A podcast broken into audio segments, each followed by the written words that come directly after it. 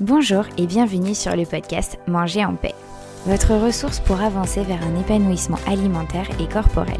Je suis Charlène Béraud, diététicienne nutritionniste et hypnopraticienne. Je suis ici pour vous aider à retrouver une relation sereine avec votre alimentation et bienveillante avec votre assiette. Chaque semaine, je vous partage mon expérience, mes outils et mes conseils avec douceur et bonne humeur pour enfin vous réconcilier avec votre corps et votre assiette. C'est parti pour l'épisode du jour.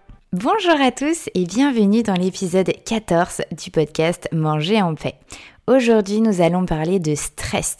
C'est un sujet qui nous touche tous plus ou moins et je pense pouvoir dire qu'en ce moment, sans trop me tromper, nous sommes encore plus touchés par ce sujet avec ce troisième confinement là actuellement. Alors, pour commencer à parler de stress, il est important pour moi de peut-être revoir un petit peu la, définition. Le, sens premier, en fait, du mot, du mot stress définit à la base un syndrome général d'adaptation. Le stress est donc en fait une réaction réflexe de notre organisme devant tout événement, devant un événement divers et varié. À la base, il y a deux types de stress. Le stress positif, le stress, qui déclenche en fait la bonne adrénaline pour faire face à la concentration de notre énergie vers une action efficace. Et il y a le distress, le stress plutôt négatif, qui lui est un stress plutôt inadapté, c'est en fait quand, on va être concentré euh, à des événements trop souvent ou trop longtemps qui vont être perçus comme dangereux pour nous. Et en fait là du coup notre énergie elle se dépense en émotivité au détriment de l'action et du coup en fait cette émotivité va se décupler et elle entraîne des conséquences au niveau de notre ressenti physique, au niveau de nos émotions plutôt négatives, également aussi au niveau de nos pensées, de nos comportements qui vont pas forcément être très utiles sur le long terme pour nous. Et en fait, ce distress, bah maintenant on l'appelle juste stress. Le stress, il peut se manifester de différentes manières, avec des symptômes physiques, émotionnels, mentaux et ou comportementaux. Dans les symptômes comportementaux, en fait, le stress peut s'exprimer sous forme de grignotage, de pulsions alimentaires. Et c'est sur ce, point-là qu'on va, qu'on s'axer aujourd'hui. Savez-vous déjà que 80% des grignotages sont liés à un manque d'apport calorique? Cela veut dire que dans 80% des cas, si vous grignotez, c'est parce que vous n'avez pas suffisamment mangé en quantité et ou qualité dans la journée au repas précédent. Et donc dans 20% des cas, ces grignotages sont liés aux émotions, à votre stress. Bien sûr, vos grignotages peuvent être liés un petit peu aux deux. Ça, c'est déjà une information très très importante à connaître, à savoir. Ce qui est très important également à prendre conscience, c'est que avoir envie de manger, eh ben, c'est quelque chose de complètement normal. Quand on a faim, normalement, eh ben, généralement, on a aussi envie de manger. En tout cas, moi, personnellement, quand j'ai faim, je vais aussi avoir envie de manger. Et c'est une bonne chose parce que du coup, on s'ouvre à la possibilité de euh, répondre à ses besoins avec du plaisir également. Donc pour moi, c'est du gagnant-gagnant. Ce qui est important en fait à distinguer dans l'envie de manger, c'est mesurer plutôt en fait l'impulsivité de cette faim, de cette envie de manger et observer les conséquences de cette impulsivité parce qu'en fait c'est plus souvent le après qui nous intéresse que le avant. Et là en fait ce qui est intéressant c'est de voir si c'est pas quand vous avez une faim, une envie impulsive, est-ce que là les conséquences c'est plutôt, est-ce que c'est pas plutôt dans ce cas-là que vous allez avoir des conséquences plutôt négatives? Donc ça peut être très sympa d'observer ça. Parce qu'en fait, votre comportement alimentaire, de manière générale, il peut être modifié par le stress. Votre plaisir de manger peut être remplacé assez vite par l'envie de vous remplir. Et peu à peu, en fait, du coup, sans vous en rendre compte, vous perdez un peu le contrôle de votre alimentation, vous êtes en mode pilote automatique, c'est comme si votre cerveau était déconnecté. Et pendant ce temps, vous mangez sans, au fond, sans vraiment vous en rendre compte.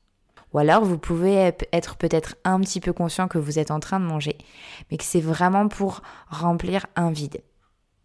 Et en même temps, vous remplissez ce vide, il y a ce besoin de remplir ce vide, et du coup par contre on ne contrôle pas forcément les quantités qu'on peut manger.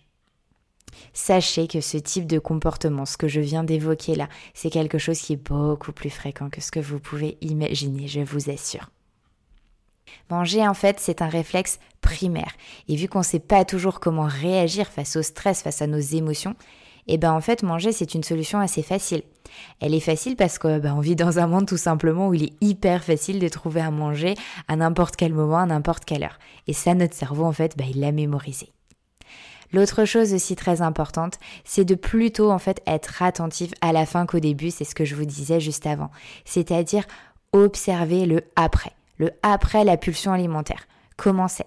Comment je suis? Quelles sont là les, conséquences? Comment je me sens? Est-ce qu'au final, euh, répondre à cette pulsion, à cette envie de manger, est-ce que ça m'a été plutôt utile pour gérer mon stress ou pas? La conséquence, ça peut être bah ouais, que vous vous sentiez bien mieux quoi. Ça a marché, c'est cool. Vous, aviez ce besoin de vous détendre, vous avez mangé, ah, vous vous sentez mieux. Donc on est bon, tout va bien. La conséquence pour moi, elle est positive. C'était le but, on est OK.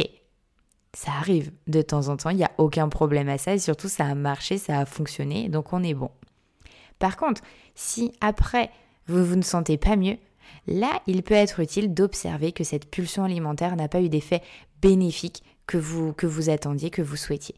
Et c'est justement surtout dans ce cas-là que je vous propose trois pistes d'action.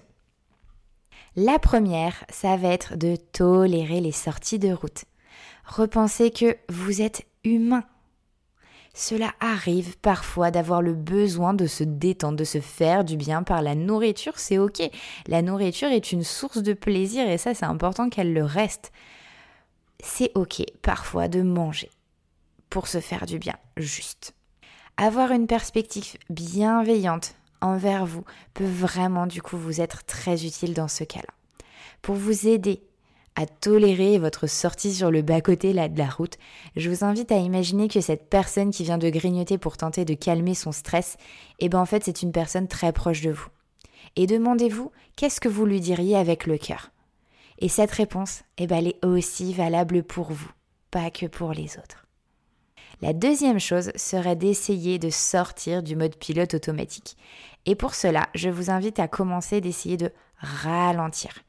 Puis ensuite d'observer, observer ce qui se passe là maintenant, seconde après seconde, à partir du moment où ce stress monte en vous et que cette pulsion alimentaire commence à apparaître.